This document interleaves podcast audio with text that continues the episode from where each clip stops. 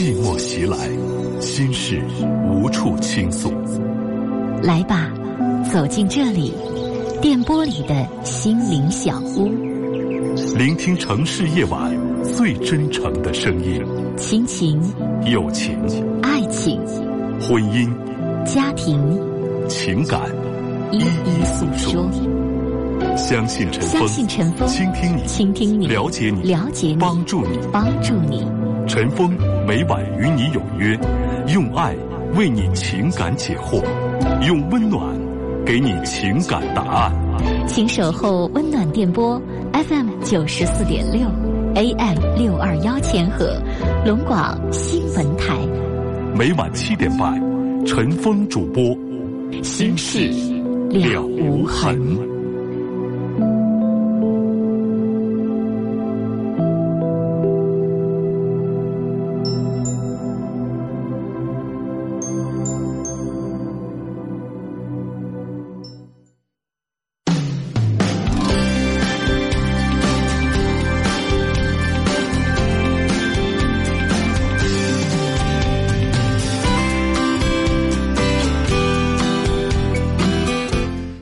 上好，欢迎您收听龙广新闻台每天晚上七点半到八点半播出的《新事了无痕》节目，我是主持人陈峰，这样的导播呢是嘉林。每天晚上七点半锁定 FM 九十四点六龙广新闻台《新事了无痕》节目当中，您有婚姻、家庭、情感、生活、心理、工作方方面面的烦心事走进节目当中，和陈峰和我们的听友一起来聊。我们的节目呢是二零一三年的一月一号啊改到晚上七点半来播出的，每天一个小时的时间，大家可以在节目当中啊通过电话、通过短信、通过微信的方式来就。我们在生活当中遇到的一些婚姻、家庭、情感、生活、心理、工作方方面面的烦心事，走进节目当中一起来说。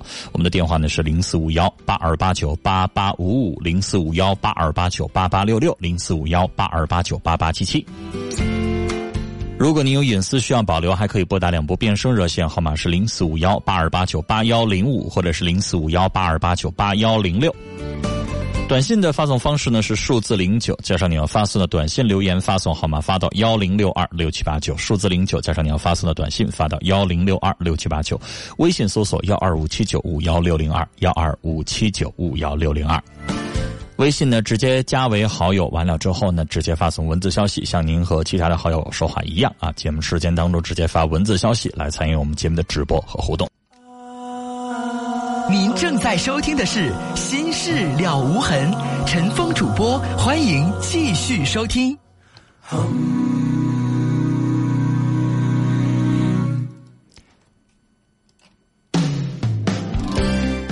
这里是正在直播的《新事了无痕》节目，欢迎您收听和参与。我是主持人陈峰，这样的导播呢是嘉玲。我们直播间的电话为您提供零四五幺八二八九八八五五、零四五幺八二八九八八六六和零四五幺八二八九八八七七。微信搜索幺二五七九五幺六零二。节目开始，我们今天先来看一位听友的微信留言。我们每天呢，陈峰会在节目开始的时候来集中的回答一下听众朋友在微信啊、邮件以及微博的这个方式，呃，问陈峰的一些问题。今天的这个问题是这样说的：说，我有一个爱我的老公，在他眼里，我比任何人都重要。大家常说夫妻有七年之痒，这种现象在我们身上并没有发现。我们都有稳定的收入，结婚前就已经买了车和房。没想到儿子出生之后，并没有给我们这个家带来快乐，反而带来了很多很多的矛盾。因为生孩子的时候难产，我差点醒不过来。自此，老公视儿子为敌人，不喜欢孩子，平时对孩子也不理不睬。我应该怎么办？如何改变老公的想法呢？这事听着是不是有点新鲜？就是老公啊，爱这个妻子，爱的失去了自我，爱的死去活来，把妻子当成了世界的全部，啊，然后呢，妻子为了生孩子险些难产去世啊，受到了生命威胁，然后老公呢就觉得这个孩子就像不吉利似的哈，曾经威胁了自己爱的人的生命，然后就开始对孩子不理不睬。听起来似乎有点不太正常。就这么件事儿，您怎么看？欢迎您通过微信的方式、短信的方式、电话的方式说说您的想法。微信搜索幺二五七九五幺六零二幺二五七九五幺六零二，说说你的想法。短信是数字零九，加上你要发送的短信留言发送到幺零六二六七八九。电话是零四五幺八二八九八八五五零四五幺八二八九八八六六和零四五幺八二八九八八七七。我们来接通今天第一位听友的电话啊，这个时间大家可以发微信来思考一下。刚刚这个事儿啊，这老公爱妻子爱到恨孩子，这事儿挺新鲜哈。大家说说你听完了之后，你有什么样的想法？我们先来接一位听友的电话。你好，女士。喂，喂，您好，女士，您好，您说。哎，是我吗？是您，您说。哎，陈啊啊，是我，陈峰老师，你好。别客气，您说。嗯哎，我有吧？我家孩子吧，今年高考啊，那个考的不太好，四百一十三分。他什么二表西呀，他都没录上，他就报的录的那个嗯三批志愿那个。嗯。但是三批志愿的吧，都是学院嗯。你说这个学院到时候毕业和大学这个证发的能一样吗？不一样。是不是都很大差别？啊，当然。比如报你，你说你报哈尔滨工业大学，你的毕业证就是哈尔滨工业大学。但是如果你是哈尔滨工业大学华德学院，那你的毕业证写的是哈尔滨工业大学华德学院。那是就业非常难的，就是就这个我不敢说，这个我不能这么说，因为有的学院也不错。但是我要告诉您的就是，他确实是毕业的时候不一样。就就就是找工作，比如说的人家是大学，你是学院，人投简历肯定得先招这个大学的，不一定先招你的简这个学院这个。这么说吧。这个女士哈，比如说你和我现在是一家用人单位，我们要招人，我就遇到过这样的人哈。这个比如说咱们俩现在是一个事业单位，我现在需要招个文员，这人说我是上海复旦大学的，然后呢，哎，咱们当然就觉得挺高兴呀，来个复旦的毕业生哈。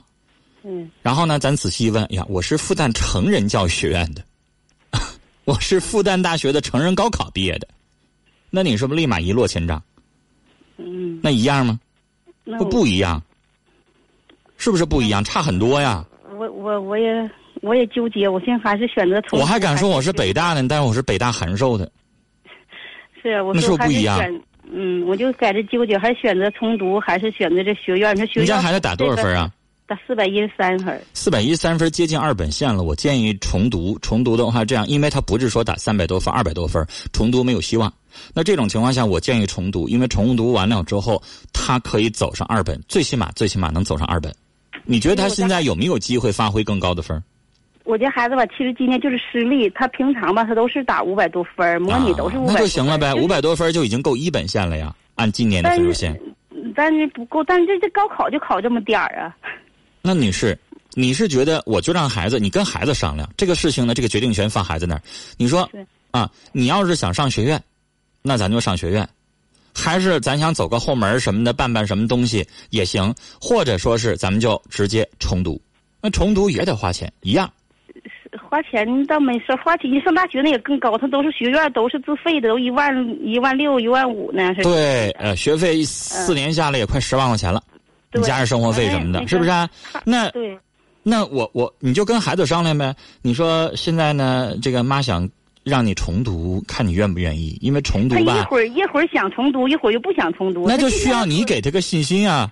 对呀，所以我就问你。因为孩子吧，说实话，你要让我重新过一次高三，我也不愿意。但是那也得看我能走上的学校专业呀，是不是？你家孩子不像人，有的学生人提前，比如说我就是三三三百分的学生，人提前就有选择了。我也就纠结在这儿。你知道，有的孩子提前三百分的，提前就就想门路了。比如说，我去学音乐去，我去学美术去，还是我去学学前教育，我是学传媒去，还是我是学体育去？我就提前想了，他是以艺术特长生的方式了，对不对？那女孩子，你看一开始打五百分，你压根儿就没往那方面琢磨，是吧？那现在打这个分，你着急哪儿上不去？那你就只能这样跟孩子说，要不然就重读，重读咱好好走个二本专业，啊，要不然你就安安心心的上你这个学院。没有别的办法。学学学院就业，他有时候就说：“有上大学的好好学。”完有时候又是要重读。他一孩子需要你给一个精神支柱，你就跟他说：“咱就定了，就重读，就完了呗。”嗯，是不是啊？你要让他犹犹豫豫的，那没完没了。而且，女士，你得醒醒，要重读得抓紧了，都八月份了。对呀、人家都上都考高三都上。对呀、都八月份了，你再犹豫两天，到九月份你又少一个月，是不是？嗯，啊，眼瞅着你算算，如果要重读的话，现在就剩八个月的时间了，对，是不是？好了啊，这个时候得需要家长给个主心骨啊。跟您聊到这儿。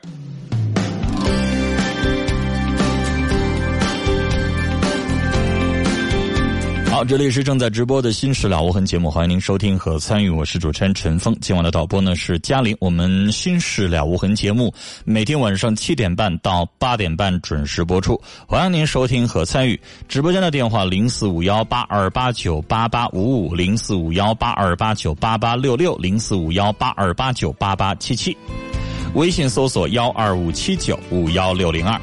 刚刚陈峰念了一位听友的微信啊。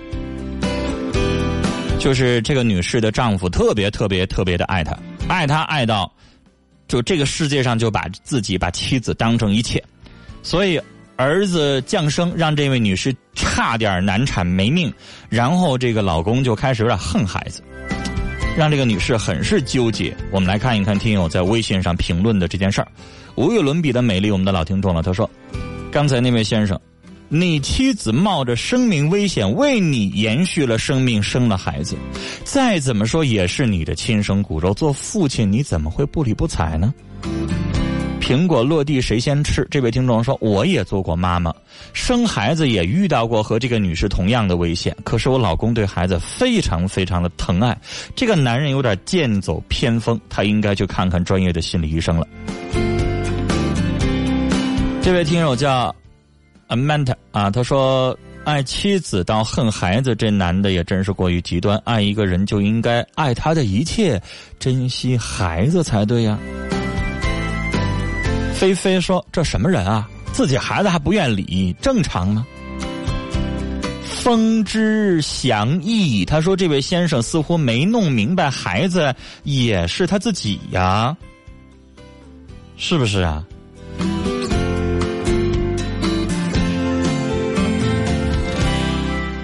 好了，我们继续来接通听众朋友打来的电话。你好，女士。喂，哎，你好，你好，你好，您说。哎，陈峰老师你好别。客气，您说。嗯，那个，首先我想感谢导播帮我把电话回打过来。嗯嗯，然后我想麻烦咨询您个事儿，嗯就是我爸爸已经离开三年了，但是我妈妈一直在这个里边缓不过来。嗯我，我就是我感觉我尽力去做，我感觉我能做的我都做了，但他还是就一直沉在里边儿。说实话，我自己也没过来这个劲儿，但是我感觉他现在要是一直这样，他现在已经生病了，他这个生病就需要他自己放开心，自己调节自己，但他我我没有办法让他从这里边走出来，我也不知道该怎么办能帮他。女士，作为子女，你也有深深的难受、遗憾，嗯嗯，是吗？那这个时候你也懂，那你难受的时候，你希望别人怎么做？坦白的说，我自己都没走出来呢，我不知，我感觉别人帮不到我什么。这个东西真的只能是自己走，但是，但是他那个状态真，我我不知道该怎么说，但是，他跟我不一样，他是那种特别好强、特别要强的人，他什么话都不说。那你觉得你在旁边跟他说什么，他就能够想开吗？我感觉我说什么没用，而且这个坎儿老师，这个坎儿需要他自己过去。我感觉我说的那些话，我自己都感觉特苍白、特无力我。建议你什么都不要说。他这个时候不需要别人在旁边絮叨或者是开解，他这个时候可能只需要身边有个人陪着他就行了。说实话，老师，我现在在外地呢，在外地上班，但女士，这个时候你妈妈身边需要有人陪着。父亲去世了，扔老太太一个人在家，你放心啊？我不放心。但是那把老人接过来呢？接到你住的那个地方呢？他不来，你知道，有的时候就想。女士，我说一句这个，你别不爱听的话，就有的时候我们在想，说这一老两两老哈，这个一一一个一个这个女性，一位男性哈，这个一个老头一个老太太。你知道，有的时候我们在说说老头去世了，老太太一个人能活得挺不错的。但是，假如说老太太去世了，这老头就完了。这老头怎么也得再找一个，是吧？你妈妈你说了，她很好强，可能对老爷子呢也比较在意。他现在心里边很难受，他需要一个人去走过来。但这个时候，子女做不了什么。我说了，你那些语言比较苍白，没用。你现在能陪着他，在他旁边坐着，跟他一起看电视也好，一起吃饭也好，一起溜达也好，这就是对他最大的支持就行了。但是已经三年了。这个人长情短情是不一样的。三年也代表不了他们在一起生活的二十年还是三十年。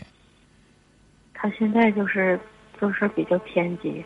你知道人有的时候啊，你没有咱没经历过那样的事儿，就你思考一下，如果两个人特别特别的幸福，突然有一天那个人把他扔下了，就剩咱自己一个人的时候，那种心情。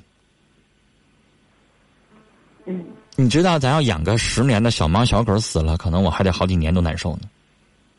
我看着别人家的小狗，我就难受，我就可能会躲到一个人躲躲到哪块去掉眼泪去。这也是人之常情。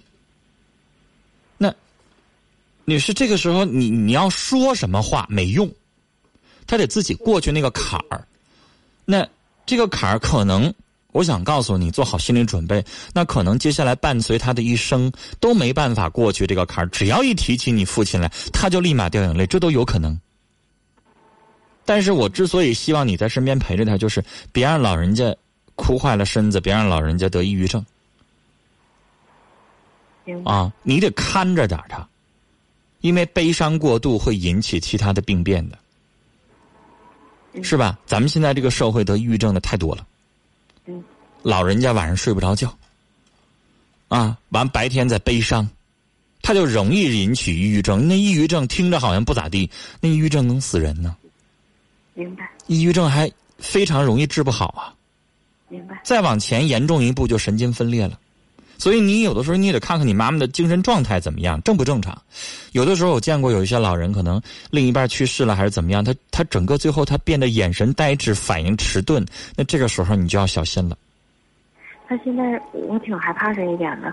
他现在就是以前他是一个特精特灵的人，但现在好多事儿，我感觉像反应迟钝，但还不确不太确定。这就是我们说的老百姓说的话，叫受刺激了。那这个时候你就要小心了。你其实女士，你真的应该请一段时间假陪你妈一个月俩月的。他他不让我在他身边。不行。坦白坦白的说，因为嗯，我家欠了挺多外债。就是条件也挺不好的，我我这要是下来的话，就是一点经济来源都没有了。我真的很想把他接过来，但是你有老公吗？我我没有。你就不能请一个月假？你妈妈这个状态，如果身边没没有个人陪着的话，老太太，假如说真有那么一天严重的话，你哭都来不及。说实话，陈峰老师，我明白，但是我在他旁边。我觉得你说的这个状况有点悬。我在他旁边，他会一直骂我，甚至打我。我不是害怕挨骂，也不是害怕挨打。你不觉得他这已经神经分裂了吗？我就感觉他一直激动的那个状态，我害怕。那这个神经分裂，女孩，你有想过吗？他有一天如果真神经分裂，就是我们说的神经病了，精神病了。我知道。那有一天，如果他现在伤害你，那有一天，如果他在家里边不闷着了，他出去看谁不顺眼就打谁。那完了，那我告诉你，女孩那他就没法在家住了，那邻居、社区、派出所就举报，就直接给他送到精神病院强制治疗了，就，就关起来了，就。我明白。那不行啊。我我我要是你的话，我宁可等一个月再挣钱，我先请一个月假，我先回去先陪妈妈，这多重要啊！我明白你的意思。就这个时候，你一定要看他的情况，然后呢，能带他去看看病最好。如果带不了他本人去，因为他的现在精神状态不正常，你带不了他本人去，你去上医生那儿去，然后上医生那儿去之前，你记录一下他每天的行为，吃多少饭，早上几点起来，都说了哪些话，精神状态都怎么回事他的饮食起居，他的精神状态，他的眼神他的说话的方式，他所有的东西，你去去去记录，然后上网上搜一搜神经分裂有没有一些什么问卷，有没有一些什么什么相应的症状，一条一条给他对应，然后拿着你这个记录的东西去找医生去，挂神经科，挂心理科，挂精神科。我我找过，那个大夫说他现在还不至于很严重，因为我不在他旁边的时候。我建议你啊，按照我说的一个月的时间记录至少一周。光嘴上说几个行为不足以证明，是吧？如果你能够点点滴滴的记录起来，那可能你因为女孩你毕竟没在她身边生活一个月，你去天天去观察她，她怎么骂的你，她怎么去。咆哮的怎么的，所有的东西都记录下来，然后咱们再说，那个是铁的事实。嗯，明白，是吧？你怕这样，那我也怕这样，那是你的亲妈。他的状态，咱们已经觉得有点不正常，你才会给我打电话。你担心，你才会给我打电话。是不是啊？即使是医生说了他没严重那种程程度，那咱们能不能现在吃一点抗抑郁的药啊？你不觉得他这老这么哭下去也不行啊？他不哭啊。那他老发泄也不行呢。嗯。就是我的意思说，你给他问问医生，抗焦虑的、抗抗抑郁的药，这个副作用小的，让他小剂量的，正常，比如说已经得病的，可能一天服三次，每次一粒儿。你能不能现在一天早上给他半粒儿，晚上半粒儿？溜着点儿。然后让他能够减少一点这种情况呢，是吧？就有的时候，包括我自己在内，因为我自己成天研究这个心理的这个方面哈，那我自己有的时候也会服用一点抗焦虑的药，因为有的时候我们有一段时间发生了一些什么事情的时候，他就会你去问学医学的、学心理学的这种。医生，因为医生的压力比咱们大得多，他要考硕士、考博士。我跟你说，你在你在一个比如说医大医院这样的学医单位，你就看那博士后都不算啥，但博士后对咱们来说那就是天了。他们在考学位的时候，很多人自己就吃个什么抗焦虑的代利辛这样的药。那但不能多吃，但是他最起码能够什么呢？白天我早上起来了，我我觉得有点今天有点压力大，有点状态不太对，我吃一片，让我这一整天可能情绪上、呃工作上劲儿比较足，完到晚上药劲儿下去了，然后好好睡觉，是不是也行？明白。啊，我的意思说呢，去请教一下医生啊，然后他的睡眠好不好？不好。睡眠不好，找找中医。啊，一般情况下，你像我个人啊，我不是在给你开药，但是我只是给你举例子，因为开药权利你得找医生去。举个例子哈，我住院的期间，因为我那时候一直在做半夜节目，心率也不稳，晚上睡不着觉，多梦，然后盗汗，然后第二天早上起来没有劲儿。我记得当时大夫给我开的叫什么枣仁安神，就是我忘了全名，就是但是我记住这几个字儿了，叫枣仁安神什么什么胶囊，就中药的，是中药。明白。然后它能够让晚上睡得比较好，但中药的它不刺激性比较小吗？那不挺好吗？晚上大概吃一个到两个，然后睡好觉了，不挺好吗？你接下来呃中医也看看，啊西医呢心理科的、精神科的也去看看，给他调整一下子，啊他这个状态，光说话都都都欧拉喊叫的对你那不好使了。但是他对别人很好。冲你发泄呗。那你说给他呃吃一点中药调整调整不挺好的吗？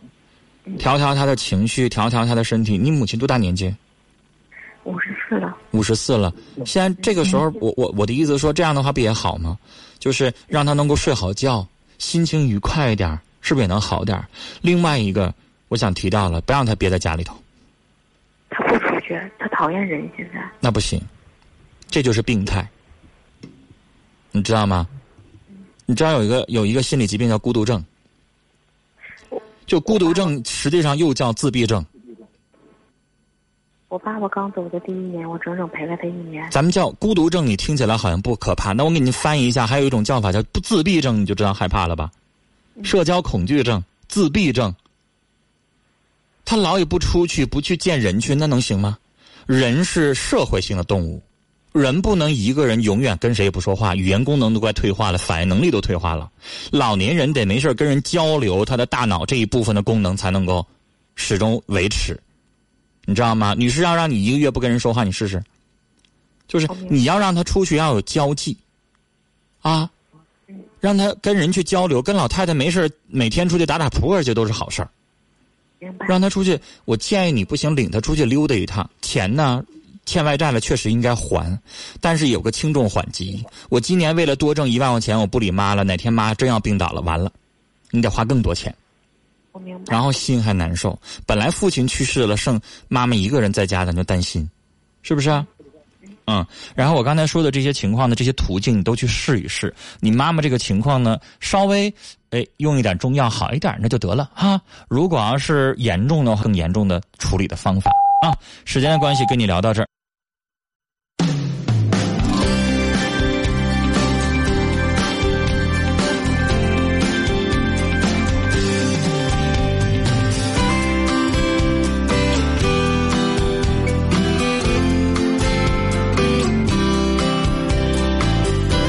好，这里是正在直播《心事了无痕》节目。我们的节目每天晚上七点半到八点半播出，锁定 FM 九十四点六，调频九十四点六兆赫，龙广新闻台七点半直播《心事了无痕》节目。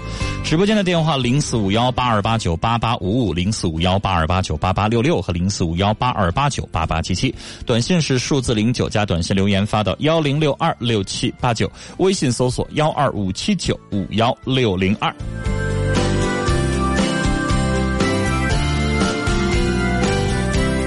四九八七的听众是哈尔滨的听众发短信说：“不能没有你，我的老婆，老公永远爱你，不要生气了，理解就好。”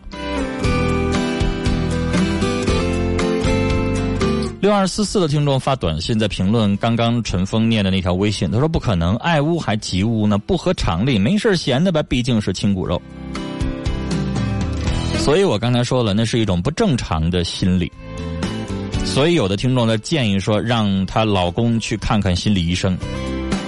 这个世界上什么事儿都有，有的当妈的嫉妒儿媳妇儿，分享了他儿子的爱，这样事儿咱遇到过吧？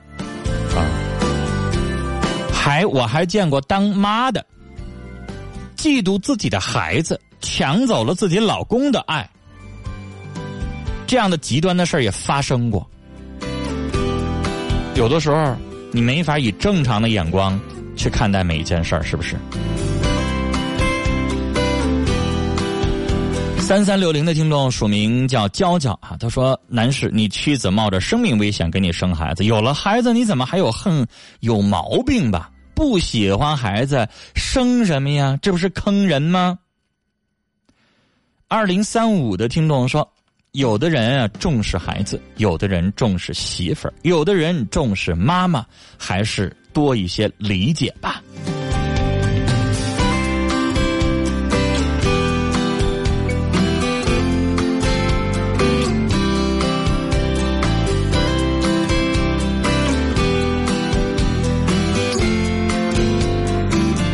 路边一只喵啊，发微信说：“女孩回家多陪陪妈妈吧。”或者母亲的同龄人陪他说说话，不要迟疑，下一秒发生的事情可能会让我们后悔。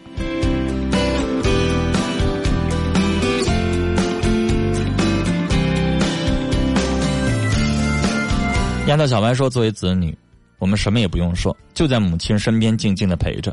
这个坎儿得母亲自己走过去。我们说什么，老人也听不进去。让母亲多和同龄老人在一起，多和老人一起走一走，说说话。”习惯有你说，当一个人最痛苦的时候，默默的陪伴和细心的呵护胜过千言万语。有时需要的并不是多少安慰的话，而是需要有个人在身边，那样会安心，不会无助。好了，我们继续来接通电话啊！你好，老先生。哎，你好，您说，我是陈芳，您别叫老师，叫陈芳就行。您说。哎，我是有点。不是啊，啊，您说您离着那个电话听筒稍微近一点啊，然后如果还是声音小，您就用手捂着嘴，让声音完全传到听筒里，不往外传。听不着啊，陈峰啊。对，声音有点小，这回好多了。您说，我个人问题，我儿子不小心，我的第一间房子让他给我改成他名了。那不经过您同意，他怎么能改呀？我在外地打工，啊不知道。您不知道，房地局就给改了。啊这种情况下，您可以告房地局。啊老先生，我要跟您说一个法律常识，比如说我的房子，我的房子没有经过我本人，比如说我的房子上面写的是我名儿是吧？对对没有经过我自己本人签字画押，然后就胆敢把我这房子卖了，我是可以告回来、赢回来的，明白吗？您可以申请他那个变更土地和房子产权无效，我还在外地打工呢。那您可以告你儿子呀，他这么做违法，他可能私自拿着你的房证、土地证和你的身份证就去办这件事儿了，因为在你们当地的小法庭，他毕竟他是他你儿他是你儿子，人家可能认为征求你同意了，或者他写了一个假的委托书或者什么办的。但老先生，您现在您本人，您听我说完，您听我说完，您本人有权利起诉，认为这个房屋变更产权你没有同意，我要求这个起诉，我要求重新这个拥有这套房子的产权，可以。我跟您说，遇到过什么样的事儿？我以前买房子，我买一个二手房，这个二手房啊是一个女的卖的啊，房子名字是她的，但是您知道什么吗？人房地产开发商那个经纪人就提醒我了，要这女的的离婚证复印件，而且还要这个女的离婚之后前夫写一个字去，写我同意谁谁谁转卖这套房子，啊，然后他签个字，摁个手印儿。为什么这样？因为法律规定了，虽然说你俩离婚了，但房子这个东西有的时候可能是婚姻共同财产。人家女方单独给卖了，卖了完了之后，虽然说离婚了，卖了完了之后，哪天那男的又反悔了，又要告，又想要这个产权，到时候我麻烦。所以我要求人男的写一句话，他同意，同意就完了，同意你就可以正当的买了。一般情况下，您知道吗，老先生？如果这个没离婚的夫妻两口子共同去出席才行呢，因为房子有的时候按共同财产算的话，确实麻烦。没有老我我没有老。那您这个我的意思，我跟你讲这件事情的意思就是什么？你本人你得同意，你本人不同意那能行吗？那您可以告啊人家离了婚了，人还能告，还能要回房子一半产权呢。您老先生，您现在人也在，没经过你同意就胆敢就这么变更了，那能行吗？那违法，那不能生效。那我是不是啊不是楼房，农村没房。你管啥房，它也是房子。嗯，你农村没房还好了呢，那还有地呢。我地地也改了。对呀，那没经过你本人同意，怎么可以呢？这个程序操作，我告诉你，老先他生，没他没分到承包。您告的时候，你不光告你儿子，你还应该给你们办理这个 产权变更的这个房地局，你都一块儿告，明白吗？这个房地局的操作违法嗯啊！你你你你连房地局一块儿告，您去告去吧。但老先生，我要给您提个醒，我就怕您当老人的不舍得告你儿子。但您要思考一件事儿：如果你不舍得告你儿子，您养老的资本可没了啊！您老人家一辈子攒的地呀、房子可就没了啊！嗯，我都六十七了还打工呢。对呀，那你说哪天六十七岁，哪天咱来个病躺床上，最后是咋办呢？你不就靠这套房子和这地养老呢吗？现在儿子呢，你老人家还健在，就胆敢这么做，那哪天你躺到床上，就这儿子你指望得上啊？那指望啥？那儿媳妇不跟我说。就这儿子，我跟您说，老先生，你躺在床上，你需要人照顾的时候，他能来瞅你一眼啊？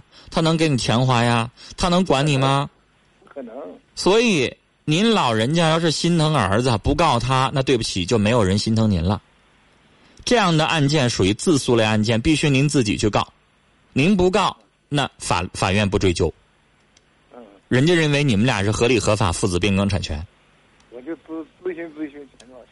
嗯，就是我建议您去告，而且这种官司，如果您要打这个官司的话，胜算您很大的，明白吗？就是您很容易打成功的，但是就怕您不追究，您不追究，那人法院就认为你这个生效了呀，好使了呀。你的房子你自己不去争去，谁替你争啊？嗯是不是啊？而且这种事儿，老先生，一般情况下，别人听到之后都躲呀，这是你们家务事儿，你跟你儿子呀，手心手背都是肉，人外人跟着谁掺和？是不是啊？我我就我都我他妈死三年了，我一分钱没花，一毛钱呢，一年一年来我一个月半拉平均。这个时候就说起那句古话了。哎呀，虽然说是亲生父子，也得明算账啊。你不明算账，这是你的东西，你儿子现在等于生生的上你兜里边抢来了，偷来了。陈陈峰，我都给他也给他，我是两所房子，房贷我没有房没有房子，就有房钱都给他了。那他不就生抢吗？这又又上我这撮了，他妈没了，这又上我，我个人有三三间房，一个大院，又他又上这改名了。你儿子现在不管你老人家死活。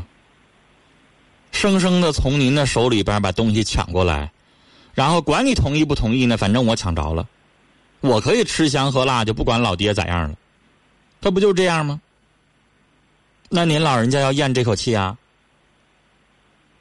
那我这这咋办呢？这玩意儿？您要咽下这口气，那就哑巴吃黄连，您自己有口说不出了，别人谁也没法说啥话。那是你们父子的事儿了。那老先生，您要给我打电话，您想听我的意见？我的意见就是，我建议您争回来。你那儿子要孝顺，你给他多少都行。你那儿子是狼啊，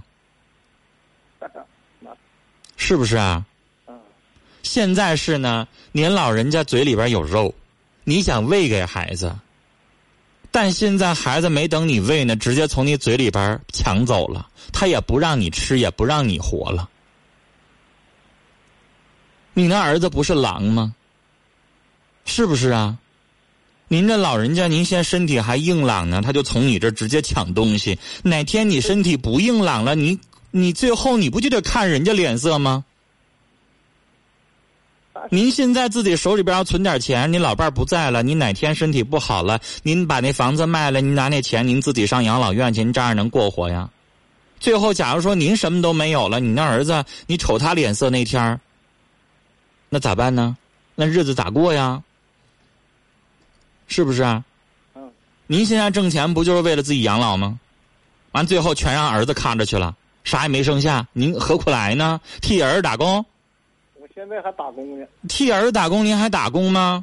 还打吗？所以老先生，您这个年纪六十七岁了，一定为自己去考虑，要不然没人心疼你，好吗？嗯。哎。跟您聊到这儿啊，我希望您这件事情去追究到底，然后为您自己的老年生活谋自己应该有的东西。哎呀，跟这位老先生聊到这儿，但有的时候啊，说起自己的儿子的事儿的时候啊，我也明白，我说完了之后，这老人家都舍不得告自己儿子，也就是跟我发发牢骚拉倒了。但我还是提个醒你心疼这狼。这狼回过头来，它吃你呀！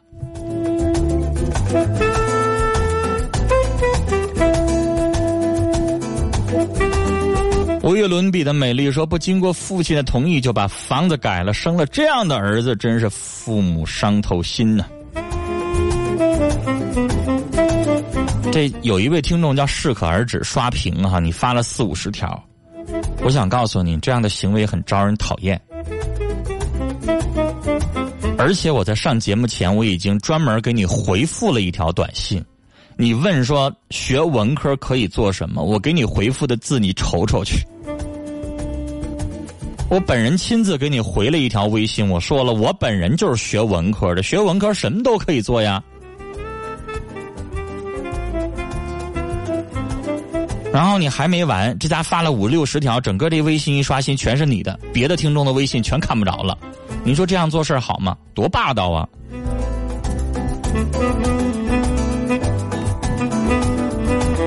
我们这是情感节目啊！你问我学业的事儿，我只能给你一些我个人的建议。我已经告诉你了，陈峰本人就是学文科的，我现在在做主持人，我在大学当老师。那学文科的，这就是我能告诉你的。那学文科还可以做很多东西啊，英语专业是文科的，是吧？语言类的专业都是文科的，你说学语言专业能干什么做工作？在以后问问题发一微信我没回复，说明这微信比较多，或者是有更重要的东西，别刷屏，那样非常讨厌，不道德。来，我们继续来接电话，三号线的电话。你好，女士。哎，你好，陈峰，晚上好。你好，你好，哎您说。我想说说刚才就是前头那女孩说她嗯妈妈、她爸爸去世那个。嗯嗯嗯。呃，其实我爱人也是三年前去世的。哎呦，我要不为啥我挺激动的打这个电话进来？您想跟他说说您的哎，这个走过来的过程我？我先跟他妈妈，先他说让他妈妈怎么做。嗯我我是怎么过来的？其实，就是那个你爱的那个人吧，在你在他活着的时候，你已经对他就是付出了，就是都感情都付出了，各方面都挺好了。就是他离开这个世界以后，你就应该把这个那那份爱珍藏在心底。完了呢，在从痛苦当中呢，这痛苦肯定是不能一天两天就过去。你就从这痛苦当中怎么过来呢？我其实是用了就短短的十天我就过来了，但不是完全过来，就从这里挣扎出来了。我要阳光的活着，我要为女儿活着，不能就是因为他走了，你不可能跟他去，不现实。所以呢，你要给孩子，就是让孩子看着你，就是怎么样活。其实孩子打击比我还重，比那个就是你你还重，因为他爸那是他亲爸爸，血缘关系。所以呢，让他这个妈妈就是说，不要在家窝着。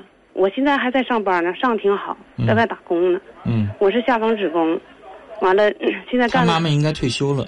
嗯、就是退休也好，应该出去找个老伙伴唠唠嗑。嗯，我刚才已经说这个话了，分散一些就是精力，就对是把这注意人吧，在家里边一闷上，你就别别没有这样的打击，你就在家待一年，嗯你试试，就人肯就完了。定不行。嗯，我就是在家待，我待两天，要休息两天，我就觉得他妈妈在家一个人待三年了。不行，绝对不行。就是再好的人，再那啥，你也闷闷出毛病来了，嗯绝对是因为这个岁数也在这摆着呢。嗯所以我就是说，我就怕我，就是说，我就在这个这个节骨眼上做些什么病根儿，将来牵扯孩子，孩子小，我家孩子刚大学毕业，他爸就去世了。嗯完了，孩子那时候就为了伺候他爸，就工作都没找，完，第二年才找的工作。嗯嗯呃，现在我姑娘在北京呢，可优秀的 IT，嗯。就是说，咱就说这个事儿，孩子呢哪年都给我让我去上北京一趟玩儿玩儿一趟，嗯。主动给我买票。我就说这女孩呢，你就是说你天天守着你妈，也不一定能把她那个心结打开，嗯。打不开。嗯。我因为我我亲身体验的，这是打不开，就是谁也打不开她那心结，得她自己去打，嗯。必须的，就是说让她出走出那个门儿，她在那屋里头全是他那个爸的影子，每天呢有点事儿做，对，有个人聊一聊，充实一点。然后做点别的，这件事情慢慢能就就想的对对对就少了。对对对，你要啥都不做，你就成天老肯定不行寻这事儿。，肯定不行。嗯嗯，我就是这么出出来的，但是你想不想那个人想？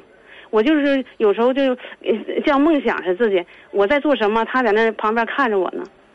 我刚才都说了，你别说是个大活人，生活这么多年那么深的感情。我刚才说了，那小猫小狗那那要是没了的话，老人也难受啊。确实是，肯定的呀，就是嗯。这个东西，就是您刚才在非常呃用您自己的方式，我想告诉您，它已经符合一个心理学的一个一个方法，就叫移情了。是是是，就是你在转移自己的情感的寄托对啊把自己的主要的目标放在了别的身上对。你这样呢，就是潜移默化的自己不觉得，然后呢就慢慢想的次数其实你就少。说不想不现实，对呀，就是到我就假如以后我有一天闭眼的之前，可能还在想那个人，嗯但是方式不一样了。嗯，你，人人还得顾活的呀。好。让这个母亲呢想办法，不行，给她五，她现在好像是五十八岁，我记着哈。如果这个年纪的话，实际上她可以找一个工作，就是什么样的工作，不以挣钱为目的了。对对对对对对，啊，你哪怕你哪怕上什么上这个社区去当义工去呢？对对对上上居委会去去当个义工去都行，都行就是让他有个事儿干对，身体忙允许都活忙活可以做。啊，或者是我在节目当中说过，我妈妈上老年大学也行，对呀，就是有会认识一堆老太太，对对对，对。没事儿参加这个活动那个活动的，到他们有共同语言，他们说这个时候，那你这思想就开了，就那啥了，就好多了，就解开了。就不能让他闷在家里。不行，绝对不行。嗯，好，哎。谢谢您打来的电话，哎，好。不，客气。哎谢，跟您聊到这儿，再见。这是让我最感动的地方哈，因为我们节目当中全省各地有那么多的听众在听节目，所以大家在听节目的过程当中，您有一些切身经历，或者是有一些话想说的话，参与到我们节目当中，给我们打来电话的当事人，或者是发来微信提问的当事人，给他们一些建议，这就是我们节目当中能做到的。谢谢我们的听众朋友。来，微信搜索幺二五七九五幺六零二，短信搜索数字零九，加上你要发送的短信留言发到幺零六二六七八九。我们再来看看其他的听友的这个短信和微信。呃，刚刚陈峰提醒了一下大家，这个微信呢人很多，发的信息很多，我这边呢尽量的挑有用的或者比较重要的一些信息，但有一些可能没有念到，希望理解，不要刷屏，一刷五六十条进来，别的微信我一条都看不着了。我来看一下九零七二的听众发的短信，说刚才那个姐姐，你爸爸去世对妈妈打击挺大的，你要好好的陪伴啊。妈妈没了，呃，爸爸没了，就剩妈妈一个人了，陪陪他，然后让他有一个寄托。微信上，这位听友叫王莹熙啊，他说我好像得了抑郁症，我该怎么办？或者吃点什么药？这个病啊，不能自己给自己戴，这个帽子不能自己给自己戴。你要说你得了抑郁症，你好吧？你告诉我你在哪个医院看的，哪个医生给你的这个诊断？如果你没有，你自己上网上百度百科一搜啊，这个症状我有，我就想吃药，那能行吗？那要你这样的话，医院完了。咱们国家满街都是医这个药店。这个情况都已经很不好了。如果这个情况对的话，为什么全世界所有的国家为什么没有几个国家满街都是药店呢？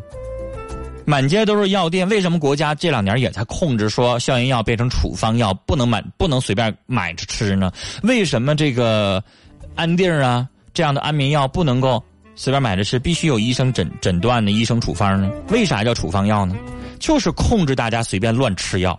我以前也在节目当中说过，有的听众条件好，这孩子有个感冒发烧了，立马就给买什么好几十块钱、四十多块钱、四十八块钱什么阿奇霉素啊、顶级抗生素，有那必要吗？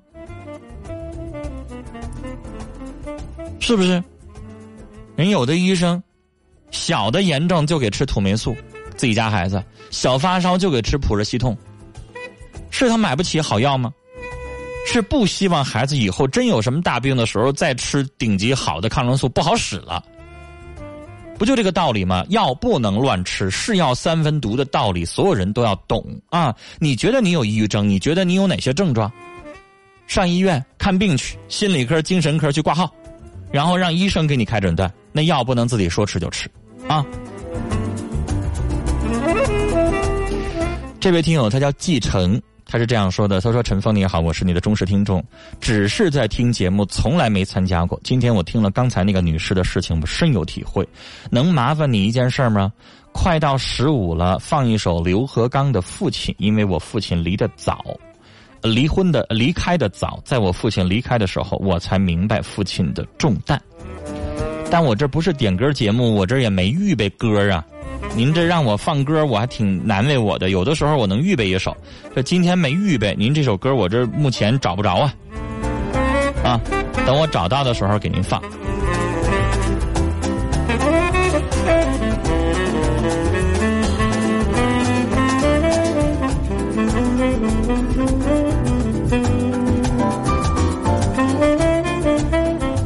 我们继续来看。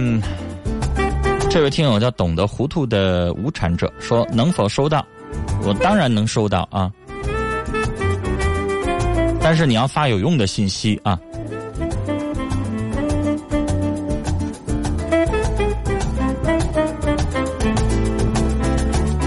我我为什么在推音乐呢？我现在在一篇一篇的找我们听众的有用信息，因为有人在刷屏。我要越过他这个刷屏的内容，然后才能够找到听众朋友发的有用的信息，带给我在直播的过程当中非常大的烦恼。